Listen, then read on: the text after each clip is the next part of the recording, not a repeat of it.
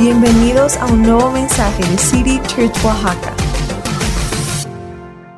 Y si ustedes están listos, vamos directo a la palabra de Dios el día de hoy. Si traes tu Biblia, este, abre por favor Juan capítulo 15. Todos los versículos van a aparecer aquí en la pantalla también. Por si no trajeras tu Biblia, no pasa nada. Aquí está todo.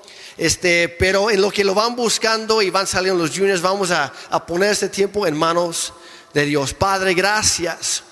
Gracias por el, privilegio que es escuchar tu palabra hoy, por estar aquí reunidos en tu presencia. Así que hoy te pedimos que no sea yo hablando, sino que seas tú hablando a través de mi persona, pero sobre todo a través de tu Espíritu Santo y tu palabra escrita en la Biblia. Señor, abre nuestros corazones, abre nuestros oídos para recibir todo lo que tú tienes preparado para nosotros hoy. Señor, recibimos la semilla de fe que tú vas a sembrar en nuestro corazón. Y te pedimos, Señor, que tu Espíritu Santo la vaya, la vaya cultivando. Nos vaya enseñando, nos vaya eh, este, mostrando, Señor, cómo ponerlo en acción para que crezca en nuestra vida y que produzca mucho fruto para tu gloria. En el nombre de Jesús. ¿Y todos dijeron? Amén. Amén. Pues ya tienen Juan 15, ya lo encontraron. Ahí vamos a empezar el día de hoy. Vamos a leer uh, básicamente de, del versículo 1 al versículo 5. Dice aquí en el 1, dice, yo soy la vid verdadera. Y hay que darnos cuenta, si tu Biblia trae letras rojas, significa que Jesús mismo es quien estaba diciendo esto. Hay que prestar mucha atención. Jesús dijo, yo soy la vid verdadera. Y mi padre es el labrador. En, otro, en otra versión dice que mi padre es el que la cultiva o la cuida. Dice, Él corta de mí toda rama que no produce fruto y poda las ramas que sí dan fruto para que den aún más. Vamos a saltar al versículo 4. Dice, sigan unidos a mí. En otra versión dice, permanezcan en mí. Y yo seguiré unido a ustedes. Así como una rama no puede dar fruto por sí misma, separada de la vid, así tampoco ustedes pueden dar fruto si están separados de mí. Y termina aquí en el versículo 5, ciertamente yo soy la vid, ustedes son las ramas.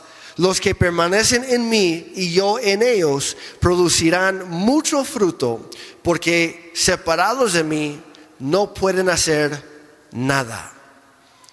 Entonces Jesús aquí está, eh, está poniendo un ejemplo, usando, está usando el ejemplo de, una viña, de, la vid, que tiene obviamente sus raíces, tiene su tronco, tiene sus, sus ramas, su fruto.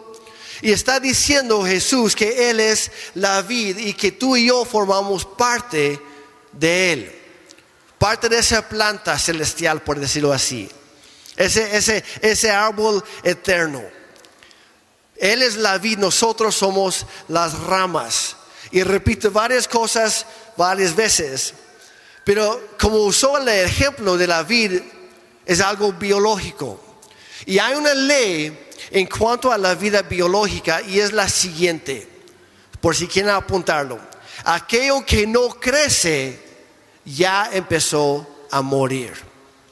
Aquello que no crece es porque ya empezó a morir. Entonces tú y yo siendo parte de la vida del Señor, sus ramas, por decirlo así, tenemos dos opciones, o crecemos o morimos. Tú decides, yo ya decidí. O creces o mueres, es uno o el otro, porque aquello que ya no está creciendo es porque ya empezó a morir. Entonces, yo sé que nadie aquí tiene ganas de morir, así que vamos a enfocarnos en la primera opción. Si quieres crecer, hay cuatro cosas aquí que menciona Jesucristo que vamos a resaltar de hoy. Por si quieres apuntar también, también todos están en el app de la, de la Biblia. Pero si quieres crecer, la primera cosa que tienes que hacer es permanecer unido. Permanece unido. Y hay dos facetas de esto. En primer lugar, hay que mantenernos bien unidos con Dios. Y aquí habla de nuestra relación directa y personal con Cristo, con Dios a través de Jesucristo. Y lo que hay que hacer, hay que alimentar tu relación con Dios todos los días. No, no sé tú, pero yo, yo, yo sé que se me, se me ha notado últimamente que yo no he pasado mucha hambre en estos días. Pero ¿cuántas veces no descuidamos el alimento espiritual? Hay muchos aquí que a lo mejor posiblemente llegaste tarde el día de hoy o para conectarte en línea. ¿Por qué? Porque te dio ganas de comer algo y, tomaste tiempo para desayunar y diste prioridad al alimento físico. Pero no diste prioridad al alimento espiritual. Hay otras personas que a lo mejor sí llegaron a tiempo, qué bueno. Pero ¿qué pasa el día lunes o martes o miércoles? Hay algunas personas que el único día de toda la semana que abren su Biblia es cuando el pastor está predicando, cada domingo. Y voy a ser muy sincero, si tú y yo, y, eh, si tú y yo fuéramos a hacer lo mismo, aplicar la misma norma de solamente comer físicamente un día a la semana, igual como lo hacen algunos espiritualmente, ¿cómo andaríamos? Pues a lo mejor la mitad de nosotros ya no llegaríamos para la próxima semana. Hay algunos que tenemos cierta reserva y a lo mejor aguantamos unas semanas o dos, dos o tres tal vez un mes. Pero el punto es que como seres, como, como, como cristianos, como seres celestiales, seres eternos, no podemos descuidar el alimento espiritual. Nútrete todos los días. Mantente bien conectado con la presencia de Dios, con su Espíritu, a través de, tu tiempo en casa de oración, tu tiempo de estudio bíblico y también la aplicación de la palabra de Dios. Pero hay otra faceta de aquí también y aquí, es donde quiero clavarme un poquito más el día de hoy. Hay que permanecer unidos, hay que mantenernos conectados con tu iglesia con el, cuerpo de Cristo a nivel local. Hay que estar plantados donde Dios nos ha puesto. La iglesia debería ser un lugar en donde la gente puede ir a su ritmo, avanzando en su conocimiento de Dios, de acuerdo a la gracia de Cristo en la vida de cada persona. Es más, Jesús habló de esto y no, no, no, no hay una versión en español que lo dice tal cual, pero hay una en inglés que cuando Jesús está hablando de, vengan a mí todos los que están cansados, agobiados, cargados, vengan a mí y, en, en esta versión en inglés dice, vengan, acérquense a mí y aprendan de mí a caminar en los ritmos no forzados de la gracia. Me encanta eso. Y hablo una verdad que mi ritmo no es tu ritmo. Mi gracia no es tu gracia. La medida de, que, de gracia que cada persona tiene puede ser distinta. La obra del Espíritu Santo, el proceso de cada quien es diferente. Y hay que respetar el proceso de cada quien. Eso sí, no hay que ser flojos. No hay que quedarnos atrás. No hay que pensar, no, pues como tengo tiempo, pues mañana. No, no tenemos el mañana garantizado. Y hay que aprovechar cada día. Y es por eso que les digo, no descuiden ni por un día su relación con Dios porque no tienes el día de mañana garantizado. Si vienes con cosas, si estás luchando con cosas, estás en el lugar correcto. Aquí hay gracia, aquí está la presencia del Señor. Pero no, no, no pospongas para mañana confesar tus pecados. No esperes para mañana para cambiar algo en tu vida. Hoy es el día de salvación, hoy es el día del perdón, hoy es el día de gracia. Y así poco a poco somos transformados por Dios si permitimos que el Espíritu Santo haga su obra, la obra que Él quiere hacer en cada uno de nosotros. Y para avanzar en este proceso tan importante en la vida, requiere una cosita que se llama paciencia. ¿Hay alguien aquí que tiene un montón de paciencia como de sobra, como para compartir con los demás? ¿Alguien por ahí?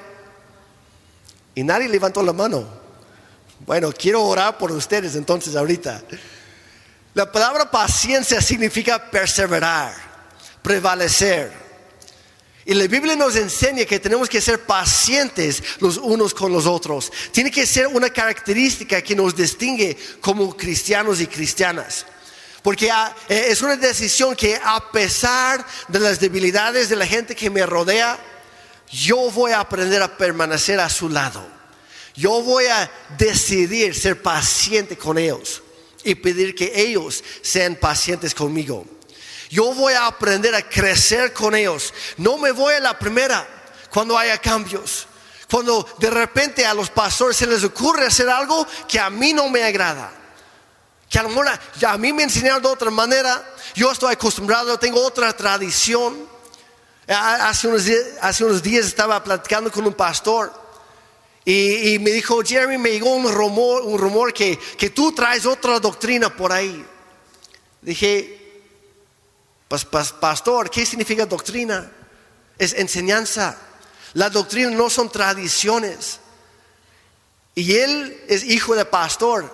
Y él ya tiene hijos y nietos. Y yo le comenté a este pastor, dije, la, teología no puede cambiar, la doctrina nunca cambia, el mensaje es el mismo. Lo que sí puede cambiar es el método, es el modo. Le dije, porque usted sabe que lo que funcionó con nosotros cuando éramos niños, ya no funciona con los niños, con sus nietos hoy en día. Y me dice, es cierto. Dije, entonces no hay que cambiar el mensaje, pero a veces hay que cambiar la manera de presentar el mensaje. Para que estas nuevas generaciones puedan llegar, llegar a los pies de Cristo, que eso es lo más importante. Lo más importante no son nuestras tradiciones, no es nuestra comodidad, porque como les he dicho antes, la comunidad es el mayor enemigo del crecimiento. Si quieres crecer, tienes que salir de tu zona de confort y permanecer incluso cuando la cosa se pone incómoda. Gracias por sus sonrisas. Nadie aplaudió. ¿Se dieron cuenta? Si quieres crecer, tienes que permanecer. Porque el mismo Espíritu Santo te va a ir incomodando. No te enojes con el mensajero. Enójete con Dios, fue su idea. Es el Espíritu Santo que te va moviendo, te, va sacando de tu zona de, confort para que crezcas. Pero si tú dices, no, no, me voy, en lugar de permanecer, ¿qué crees? Lo que dijo Jesucristo, hay que permanecer en mí. Si tú te vas, te separas de Cristo. Y ahí se acaba la bendición, ahí se acaba el crecimiento, ahí se acaba el fruto. Y te quedas con una forma de ser, una tradición que de nada sirve si estamos desconectados de Cristo. Es lo, importante, hay que permanecer. Porque Dios nos va desafiando a, crecer y a madurar en nuestra fe y carácter. Estamos viviendo tiempos en, que las cosas no permanecen. Hacen todo para que dure un par de años, un par de semanas a veces. Ya no duran las cosas como antes. Ya no hacen las cosas como antes. Hace unas décadas hacían los vehículos de, puro fierro y hasta hoy ahí siguen. Y hay otros que lo hacen de plástico. Y la primera vez que pasas mal un tope o un bache, ya tienes que casi casi entregar todo el coche y buscar uno nuevo. Porque si llevó toda la, primera parte del, vehículo. Vivimos en tiempos en que las cosas están diseñadas y la cultura está diseñada a no permanecer a no esperar la permanencia. Y es por eso que hay muchos jóvenes que no quieren comprometerse hoy en día, no quieren, no se atreven a casarse, porque no quieren comprometerse con las debilidades de los demás. No quieren practicar la paciencia, no quieren decidir permanecer. Pero seguramente si yo fuera a preguntar y si tú no estás seguro, pues no levantes la mano, pero tampoco eches una mirada fea. La bendición que hay al estar casado en el matrimonio es algo que los solteros jamás van a poder disfrutar. Incluso si están jugando a la casita, nunca van a disfrutar la bendición de Dios mismo porque no han decidido hacer las cosas correctamente y permanecer, comprometerse. Queremos, queremos cambiar de todo porque no hemos aprendido como sociedad a ser pacientes. Queremos todo en microondas cuando bien sabemos que sale más rico recién salido del horno. ¿Sabe más rico, sí o no? ¿Pero qué vamos? Ahí buscamos la marucha. ¿Tengo hambre? Voy para la marucha. Incluso con el recalentado, sabemos que sale más, más rico en la estufa, en, el, en la olla. ¿Y qué hacemos? En microondas más rápido y pierde su sabor. Estamos acostumbrados a desperdiciar, a menospreciar la bendición que viene cuando decides permanecer y te sometes al, proceso de Dios. Y a veces ese mismo espíritu de la impaciencia se mete en la iglesia. Y empezamos a presionar a la gente. No, es que si tú quieres ser cristiano, tienes que hacer esto, esto, esto, esto, esto. Cuando el Espíritu Santo quería nada más empezar con esto. Porque si le, si le decimos a la persona, no, pues tienes que cumplir esto, esto, esto, todo esto, va a decir, no, pues no, así para mí es imposible. ¿Cuál es la obra del Espíritu Santo? Empieza hoy con esto. No te preocupes por mañana. Empieza hoy. ¿Cuál es tu lucha más grande? Ahí empezamos. Ok, ya que hemos hecho eso, vamos a la siguiente cosa. Y la siguiente, y la siguiente. Un paso a la vez. Es lo que Dios hace con cada uno de nosotros. Entonces, ¿por qué imponer cargas pesadas a los demás que Dios no ha pedido de nosotros? La iglesia no está, no, no está para eso, a forzar a la gente a imponer cosas. La iglesia está para ayudar a las personas a permanecer en su proceso, para que Dios traiga el fruto a largo plazo. Dice en Efesios capítulo 4, versículos 2 y 3, dice que vivan con toda humildad y mansedumbre bueno, hasta ahí llegamos para muchos, ¿verdad? Ahí es donde hay que empezar. Pero sigue diciendo el apóstol Pablo, con paciencia, ahí está esa palabra otra vez. Con paciencia, dice, soportándose unos a otros en amor, esforzándose por perseverar, perdón, lo voy a decir otra vez, ya, lo leí bien, esforzándose por preservar, gracias, la unidad del Espíritu en el vínculo de la paz. Está diciendo, permanezcan unidos. Y quisiera pedir que, Carlos y David subieran aquí conmigo, por favor, porque quiero que vean esto. En el griego original, esta palabra de soportándose, en otra versión es sostener o tolerar. Y a veces hay que tolerar a las personas, siendo pacientes con ellos. Pero en el griego original significa mantener algo de pie. Y es un cuadro ilustrativo que, vamos a mostrarles. Pasen un poquito más para acá. y cuando vemos las faltas en los demás, o nos ofenden a nosotros, o nos critican, o por otro lado, si nosotros estamos luchando con algo en nuestra vida personal, nos cuesta mucho mantenernos de pie. Porque ¿qué hace el diablo? yo voy a tomar el papel del diablo para que no se enojen con ellos, para que no los miren feo, por favor. Son hombres de Dios, siervos del Señor. Pero llega el diablo con el, típico cristiano o cristiana que es, David hoy. Y, David pues anda en su camino, y, pero está luchando con cosas y de repente, tú viendo para allá, tú estás en lo tuyo, de repente llega el diablo y sin aviso, de repente nos empieza a golpear y cuando menos lo esperamos, de repente llega otra vez. Y la obra del diablo es tratar de tumbarnos. No lo voy a hacer demasiado, ¿eh? Tú tranquilo. Pero el diablo no se frena. Lo que el diablo quiere hacer es llevarte al precipicio y tirarte ahí. Te quiere matar, robar y destruir. Es lo que él hace. A eso se dedica. Y hay que entender, iglesia, que el diablo es despiadado. No hay una gota de misericordia en todo su ser. Y aunque tú le digas, no, no, no, ya, ya déjeme en paz, no te va a hacer caso. Y si tú andas solo por ahí, eres presa fácil para el diablo. Y él te va a tumbar, te va a patear, te va a pisotear. Va a hacer todo lo que él pueda contigo. Pero ahora está el mismo caso de David, pero ahora sí tiene alguien que lo está sosteniendo. Un hermano, una hermana en la fe, que cuando llega el diablo hace lo mismo. Y luego intenta otra táctica. Y de plano se bota. Pedí permiso primero para hacerlo, ¿eh? Y llega otra vez, sin avisar. ¿Sabe lo que hace? Mejor se va a buscar otro. Hay que sostenernos los unos a los otros. A veces el diablo te empuja, a veces emplea otra táctica y te agarra y te trata de separar del cuerpo de Cristo. Ahora suéltalo. Y si estás solo, por un instante, gracias, que te desconectas, Muchísimas gracias a los dos. Un aplauso para ellos. David, ahí te buscas una pomada, le dices a tu esposa que te dé una buena sobada por ahí.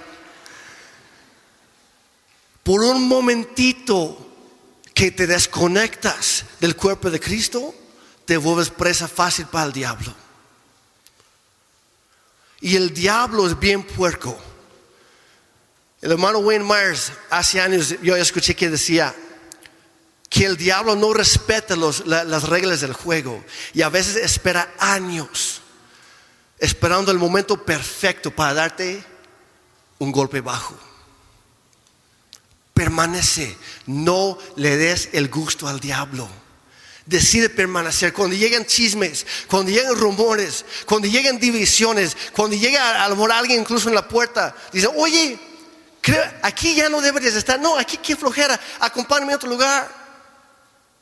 Ahora hay que reconocer, no, existe una iglesia perfecta, una iglesia local perfecta, no existe. Y por favor, si alguna vez tú fueras a encontrar una iglesia perfecta, no vayas ahí, vas a echarlo a perder.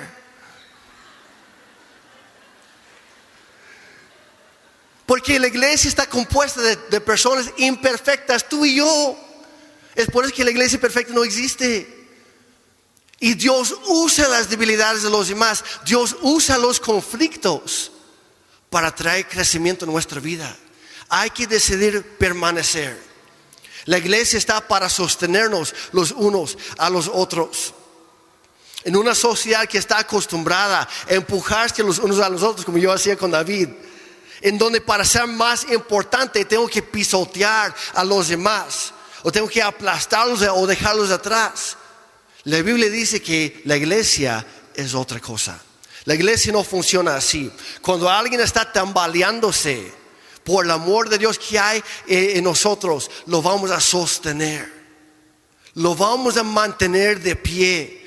Cuando tú te has caído, yo me pongo a tu lado y te ayudo a levantarte nuevamente. Y cuando yo me caigo, espero la misma gracia. Tampoco hubo un aplauso ahí, pero bueno.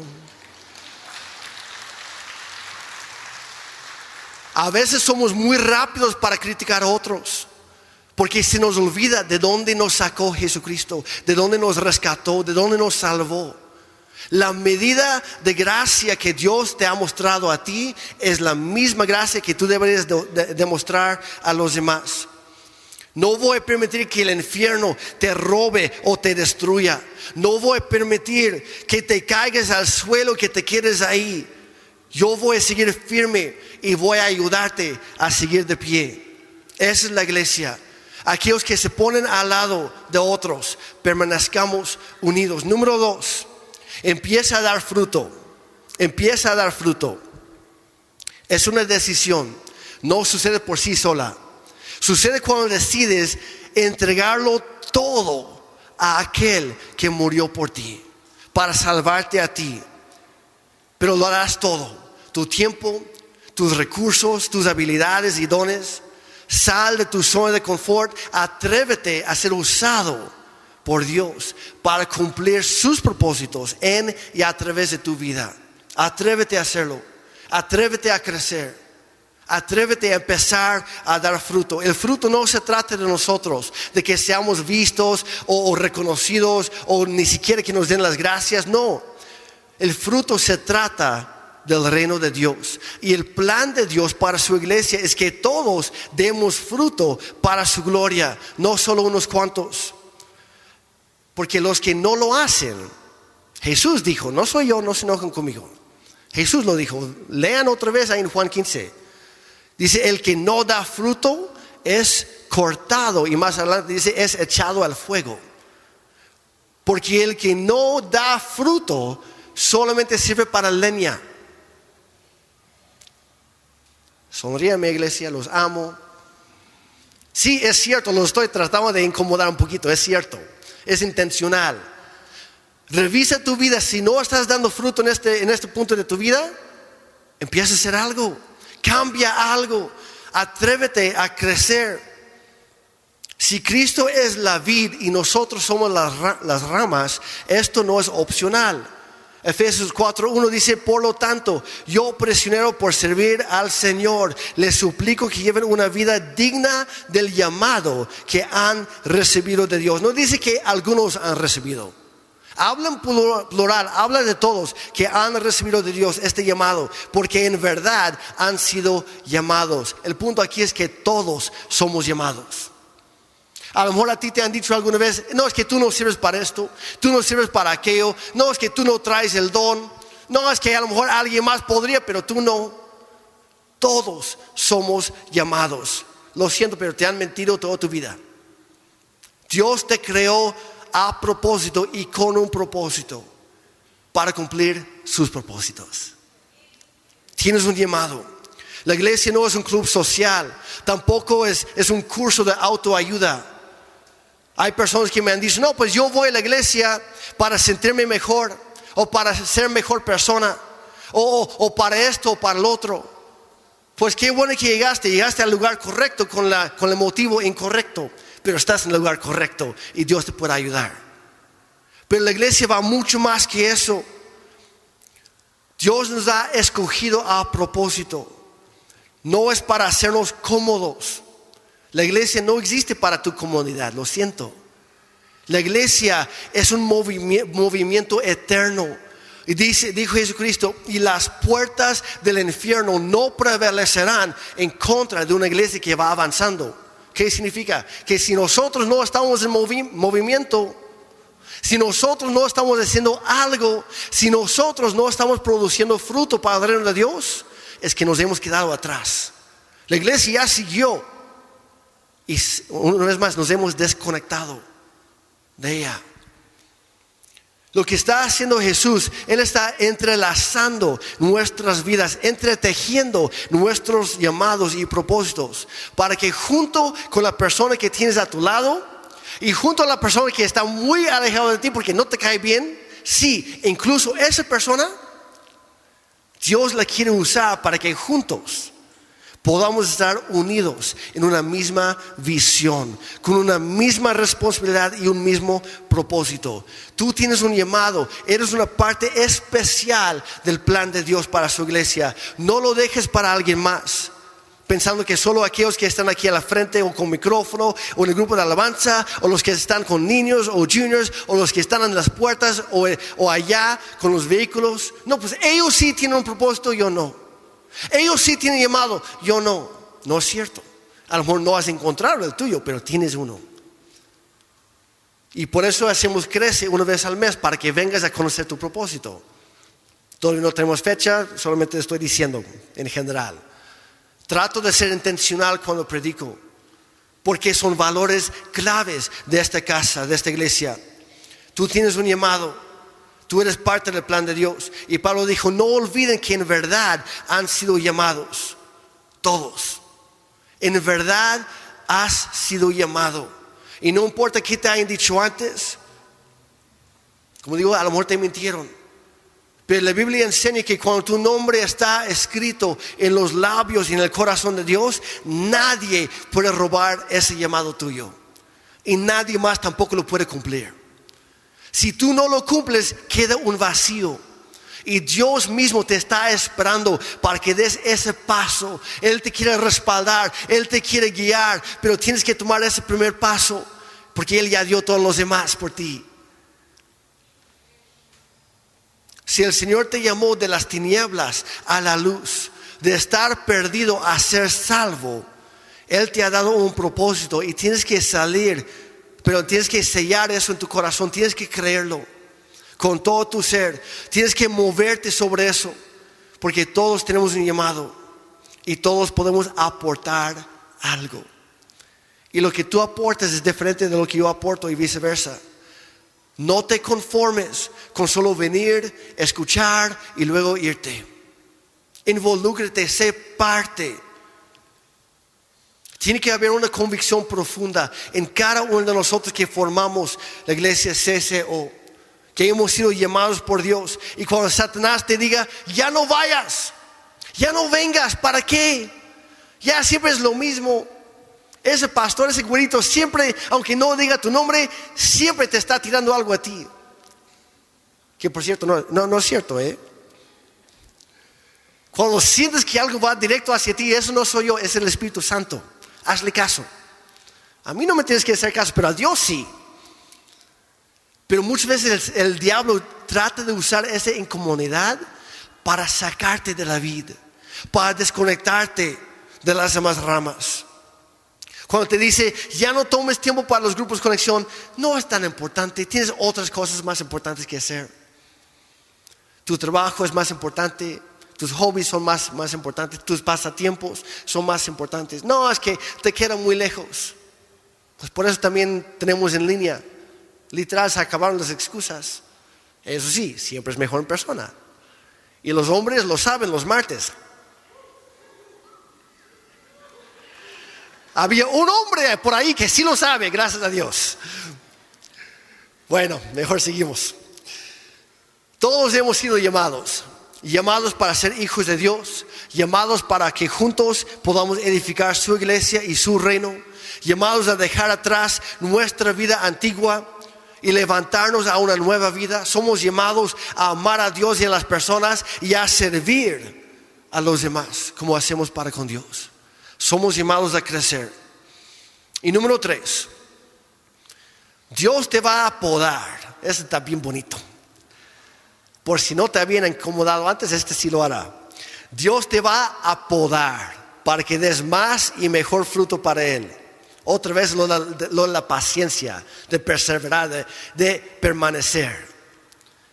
Yo, yo, yo, quisiera que la Biblia dijera que llega Dios Padre y empieza a podar a aquellos que no sirven para otra cosa. aquellos que no están produciendo para que empiecen a dar fruto, pero así no dice. Dice a los que no están haciendo nada, los que no están aportando algo, los que no están produciendo fruto, son cortados. Y a los que sí están dando algo, están aportando fruto para la gloria de Dios, ¿qué hace Dios? Ay, qué bonito está. No me gusta esa plantita, esa ramita por ahí, qué bueno. No, que Dios Padre saque sus tijeras otra vez. Y se está produciendo fruto, pero con un pequeño ajuste puede ser que produzca mucho más. Y nos empieza a cortar.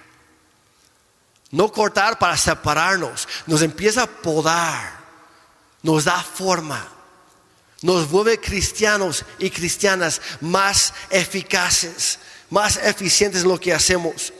Dice en versículo 2, Dios Padre pone las ramas que sí dan fruto para que den aún más. ¿Y qué está hablando Jesús? Es un proceso continuo. Por eso tienes que permanecer, porque si tú te saltas a la mitad del, proceso, ¿qué crees? Ya no vas a hacer nada, ya no vas a dar nada. Y otra vez, lo la línea. No hay que ser leña, iglesia. Que otros más sean la, leña, nosotros no. Vamos a permanecer, incluso en los procesos difíciles. Vamos a mantenernos ahí, porque Dios sabe lo que está haciendo contigo. Dios no es un novato, ay, se me fue por ahí. No, Dios sabe lo que está haciendo contigo. Confía en el proceso de Dios. Sigamos creciendo sigamos aprendiendo, sigamos dando, sigamos sembrando cada día que Dios nos da de vida. Y cuando el Señor nos llame a cuentas delante de su presencia, todos vamos a escuchar esas palabras tan dulces, tan increíbles. Bien hecho, siervo bueno y fiel.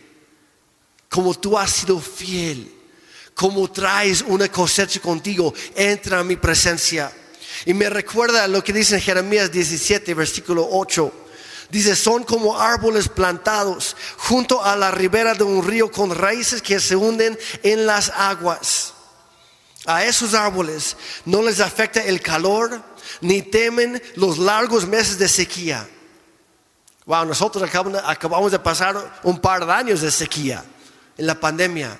Pero dice personas de aquí, no está hablando de árboles, está hablando de personas. Dice, esas personas no les afecta el calor, ni tampoco temen los largos meses de sequía. ¿Por qué? Ahorita les digo, porque es el punto número cuatro.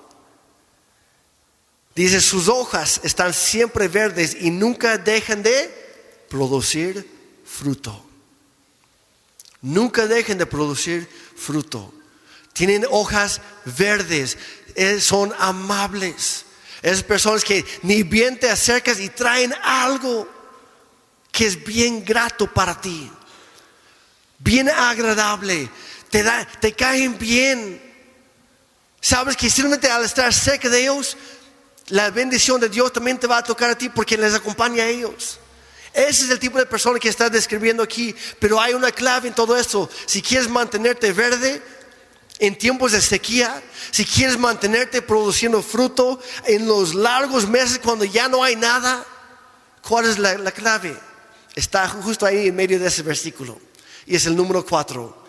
Dice, son como árboles, plantados junto a la ribera de un río con raíces que se hunden en las aguas, en el río de Dios, que fluye desde su trono de gracia y que trae sanidad para todas las naciones a través de nuestras vidas. Habla de echar raíces profundas. Echa raíces profundas. Quiero que pasen unas fotos aquí de unos árboles, y estos específicamente pertenecen al grupo de árboles que se llaman álamos. Álamos. Y hay algo muy particular en cuanto a estos árboles. Justo como pueden ver en esta foto, nunca vas a encontrar, o casi nunca vas a encontrar, un árbol, un álamo solitario. Siempre vas a encontrarlos o en hileras o en grupos.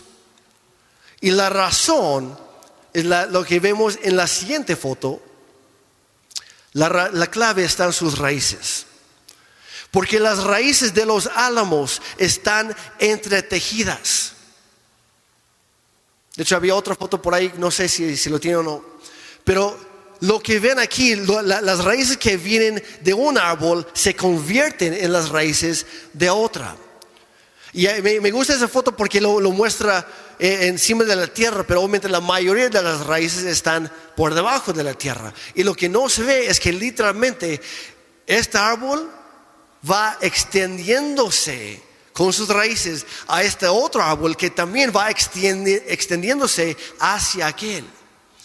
Y junten sus raíces y empiecen a, literalmente las raíces se meten, se entrelazan entre ellas. Y lo que sucede es que este árbol, si está fuerte, si está sano, empieza a proporcionar nutrientes al de al lado para que este también sea sano y fuerte. Y este entonces recibe esos nutrientes, absorbe un poco lo que necesita y lo extra lo pasa al siguiente y al siguiente y al, al, siguiente. Y lo que está haciendo aquí está describiendo la función y la forma de la iglesia. Porque nuestras vidas están entretejidas. Y juntos somos más fuertes, juntos somos mejores es la iglesia. Me acuerdo de, mi abuela que ya está con el Señor. Falleció, falleció un año más o menos antes de que yo viniera a México.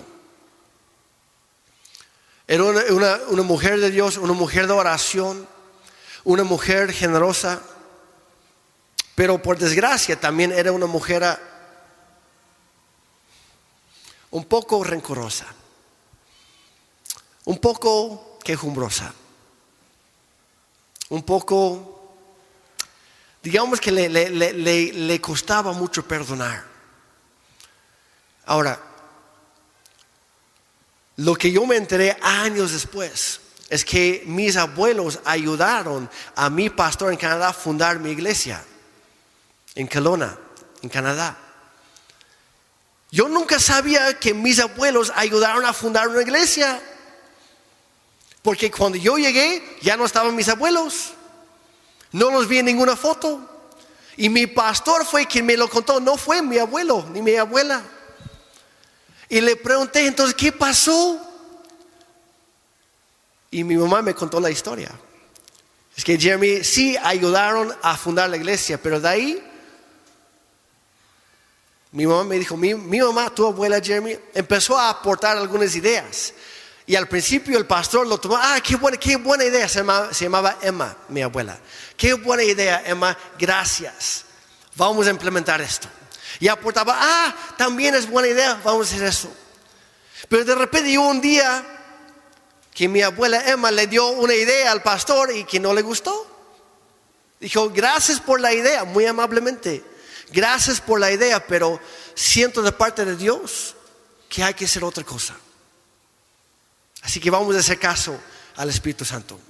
Y eso no le gustó a mi abuela, porque ella ya, se, ya se sentía como copastora al parecer, como era uno de los fundadores. Y dijo, ¿cómo crees que el pastor ya no me toma en cuenta?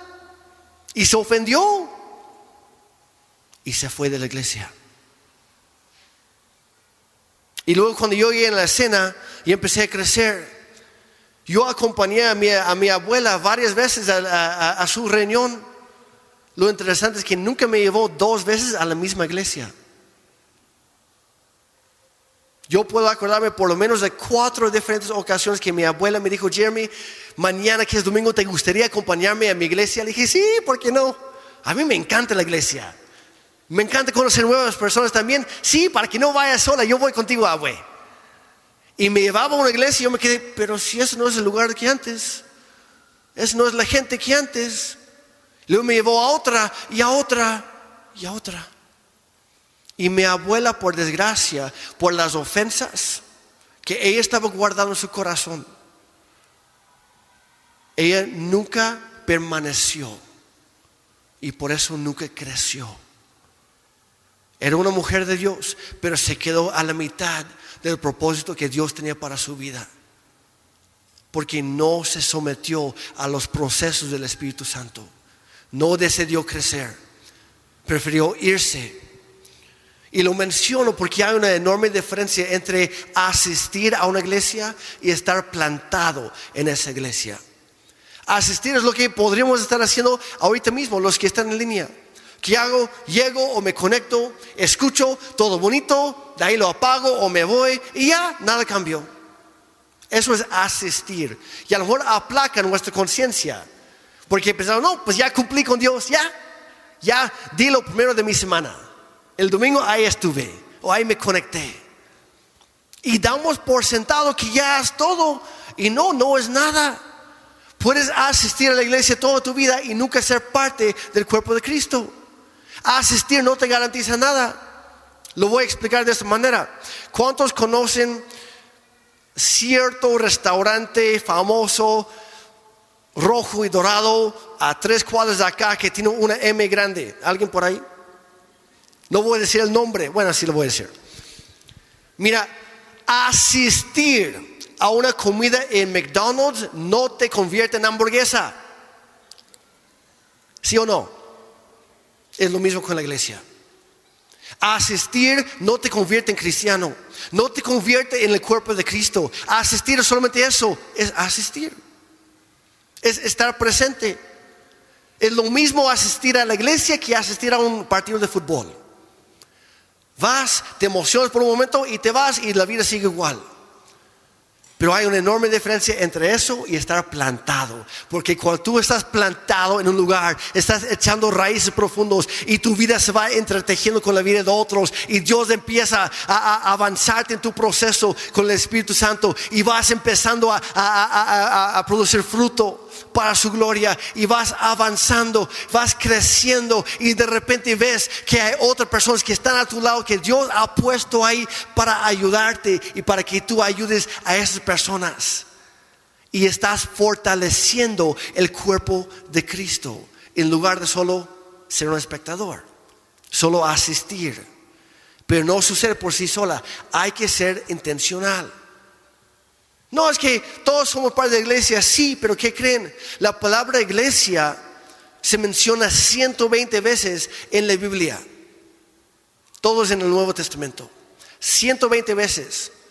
Y a veces pensamos, no, pues está hablando siempre de la iglesia con I mayúscula, la iglesia grande, el cuerpo de Cristo en todos lugares, en todos los tiempos. Y no. Interesantemente, la Biblia solo menciona la iglesia universal en todos lugares, en todos los tiempos, en todas las, razas y tribus y, y naciones. Habla de esa iglesia cuatro veces. Y las otras 116 veces está hablando de una iglesia local. Porque no puedes ser parte de la iglesia grande si no eres parte de una iglesia local. Es parte del proceso. Y es por eso que creo que fue Rick Warren que dijo, puedes triunfar en la vida cristiana, pero no puedes hacerlo solo. Necesitamos los unos a los otros. Necesitas una iglesia que consideres como tu casa, que pueda apoyarte en tu fe y darte oportunidades de crecer y también servir a los demás con los dones que Dios te ha dado a ti, adentro y afuera de, esas paredes. Porque la iglesia va avanzando, no, no está confinado por esas paredes. Es muy fácil solo asistir a una iglesia, disfrutar de la reunión semana tras semana o cada vez que se te ocurra. Pero algo especial sucede cuando vuelves, te vuelves parte de un miembro de una comunidad de creyentes. Cuando activamente estás participando y estás siendo parte de ella. Involucra privilegios y también responsabilidades que un simple asistente o espectador nunca va a poder tener. Porque la cosa de lejos se ve muy diferente a la cosa de cerca. Cuando te involucras es cuando realmente estás empezando a profundizar tus raíces. Y ahí es cuando empiezas a crecer más. Comprométete. Porque implica un compromiso. Y el compromiso siempre desarrolla el carácter. El compromiso siempre desarrolla carácter. Y cuando estás comprometido con una iglesia local, vas a darte cuenta que tus relaciones, tanto dentro como fuera de la iglesia, se van a ir profundizando más. Porque tú estás creciendo como persona. Tú estás creciendo en las cosas de Dios. Dios no nos creó para vivir como islas, separados los unos de los otros. Nos creó para vivir en comunidad con otros. Y solo así podemos experimentar la vida plena que Dios tiene para nosotros. En la vida la transformación siempre sucede en el contexto de las relaciones. Termino con esto. Eclesiastes 4, 9 al 12. Dice, es mejor ser dos que uno, porque ambos pueden ayudarse mutuamente a lograr el éxito. Si uno cae, el otro puede darle la mano y ayudarle. Pero al que el que está el que cae está solo, ese sí está en problemas. Del mismo modo, lo que vimos hace rato con Carlos y David. Si dos personas se recuestan juntas, pueden brindarse calor mutuamente, pero como hace uno solo para entrar en calor, pero en el este, alguien que está solo puede ser atacado y vencido. Es lo que vimos, no el primero. alguien que está solo puede ser atacado y vencido, pero si son dos, se ponen de espaldas, se sostienen mutuamente se toleran, son pacientes los unos con los otros. Dice, y así vencen. Mejor todavía si son tres, porque una cuerda triple no se corta fácilmente. Yo te animo, iglesia, atrévete a crecer en comunidad. Para eso existen los grupos de conexión. Y sí, están suspendidos a partir de esta semana las opciones en línea, excepto el de hombres, porque es híbrido, es presencial y también en línea. Pero hay opción para las mujeres el viernes a las 5 de la tarde con la pastora Guille. Mujeres, no se roben de esa bendición de estar aquí. Es increíble. Los tiempos de oración, el tiempo de enseñanza, el tiempo de crecer en comunidad que, te puedan ver de frente, que conozcan tu cara y tu nombre. Y cuando tú no estás, a lo mejor te enfermaste, pero alguien se va a dar cuenta, porque siempre vas, siempre estás. Y esa persona te busca o te llama y te anima. O a lo mejor no estás enfermo, pero estás luchando con algo por dentro. Y de repente alguien te llama, pero aquí está la cosa, si nunca estás, si nadie te conoce, si a ti te encanta llegar y llegar tarde para que nadie te salude, y luego irte temprano para que nadie te despida, ¿qué crees? Cuando tú estás pasando por momentos difíciles, no va a ir nadie, porque no te has conectado. Cuando tú echas raíces profundas, alguien más te va a nutrir. Alguien más te va a apoyar, te va a ayudar, te va a buscar. Porque para eso existe la iglesia. Permanece unido. Mantén a los demás de pie. Empieza a dar fruto donde tú estás ahora. Empieza donde estás. Sométete a los procesos de Dios. Y cuando, cuando Dios te poda, es para tu bien. Es porque te ama y sabe lo que está haciendo. Echa raíces profundas. Plántate firmemente para que des buen fruto para Cristo. No solo ahora, sino siempre. Hasta que Dios nos llame a su presencia. No te conformes con lo que ya has logrado en tu vida. A lo mejor ha sido muy bueno, pero Dios todavía no ha terminado contigo. Hay más por venir. Sigue adelante. Ve por más. El cielo tiene prisa. Todos conocemos a alguien a quien podríamos invitar para venir a este lugar. Y aquí va el reto. Yo te, yo te desafío, yo te reto, yo te animo. Yo te pido, tú tómalo como quieras. Invita y trae a alguien para el próximo domingo. Y si no te gusta como yo comparto buenas noticias, yo no voy a predicar el próximo domingo. Tú tranquilo. Tú con confianza. Tenemos una invitada el próximo domingo, va a estar buenísimo. Invita a alguien. Tráelo. Pero no de, oye, ¿te gustaría? No, ah, pues ya lo invité. No, no, no, no. no. Invítale con ganas. Es más, no le, no, le, no le hagas una pregunta de sí o no. Coméntale, oye, el próximo domingo tengo esto, va a ser increíble. ¿A qué hora paso por ti? Enrique, ¿a qué hora paso por ti? Para que lleguemos a buena hora. No le des la opción de decir no. Que si quiere, híjole, pues este, ya me estás comprometiendo, ¿verdad? ¿A qué hora empieza? A las 10, cuarto para las 10, perfecto, ahí estoy. Trae a alguien para que de la misma gracia y bendición que tú gozas, que alguien más pueda disfrutar también. Y vamos a ver vidas transformadas por la gloria del Señor. Amén. Estira tu fe. Atrévete a crecer. Juntos somos mejores. Iglesia, lo mejor está por venir. Si es que pueden pónganse de pie, por favor. Vamos a terminar nuestro tiempo juntos hoy. Vamos a orar. Y a lo mejor tú estás aquí y estás pensando, no, pues Jeremy, empezaste con un versículo que mencionaba que Jesús es la vida, nosotros las ramas. Pero honestamente yo no conozco a ese tal Jesús. Yo he escuchado de cosas, pero así como me lo planteas hoy, yo tenía otra idea. Mira, Dios te está hablando a ti y Dios te está haciendo una invitación para que tú a partir de este momento recibas perdón de tus pecados, de todos tus errores, del daño que has hecho a ti mismo, a los demás. Dios te quiere perdonar hoy y te quiere adoptar en su familia. Para que ya no seas un don nadie, ahora a partir de este momento tú vas a ser hija o hijo de Dios. Dios quiere empezar una nueva obra en tu vida. Te quiere perdonar, te quiere sanar, quiere restaurar tu matrimonio, quiere reconciliarte con tu familia. Y eso apenas es el comienzo. Porque la vida con Dios es vida para siempre. Entonces, si tú estás aquí hoy, en este momento, y tú no conoces a Jesucristo de manera personal, no hablo de una religión, hablo de una relación. Y si, y si tú quieres conocer a Dios a través de Jesucristo de esta manera, quiero orar por ti, no tienes que pasar aquí enfrente. Pero quiero orar por ti. Si puedes, dame levantar la mano para que yo sepa por quién voy a orar. Gracias, gracias. Ok, veo a esos hermanos, gracias. Gracias, ok. Y por qué no, vamos a orar todos juntos para que nadie tenga que orar solo.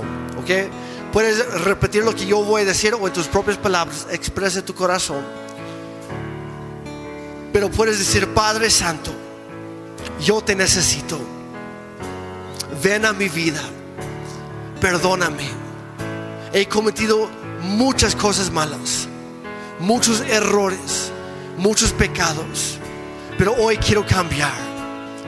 Yo reconozco mi necesidad de ti. Yo decido creer, Dios, que tú enviaste tu Hijo Jesucristo a esta tierra para vivir una vida perfecta y morir como un criminal. Él entregó su vida para salvarme a mí. Hoy lo recibo en el nombre de Jesús. Ese perdón, esa salvación, esa nueva vida.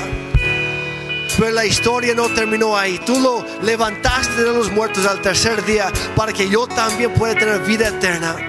Yo también recibo vida eterna, Señor. Gracias por amarme de tal manera de enviar a tu Hijo a morir en mi lugar. Pero si Él murió por mí, entonces a partir de hoy, y es mi compromiso contigo Dios, a partir de hoy yo voy a vivir por ti. Tienes mi vida. Tómalo para lo que tú quieras. Enséñame a caminar contigo en los ritmos de gracia. Gracias Padre Santo por amarme tanto. Gracias por nueva vida. En el nombre de Jesús, amén. Y para todos los demás, Señor, ayúdanos a permanecer unidos a Cristo, unidos a ti. Que tú hagas tu obra en nosotros. Señor, ayúdanos a no irnos a la primera de incomodidad, de problemas, de cambios. Padre, ayúdanos a permanecer para que tú puedas hacer tu obra en nosotros y la obra que iniciaste en nosotros también la vas a perfeccionar, la vas a terminar en el nombre de Jesús para tu gloria. Y todos dijeron amén y amén y amén.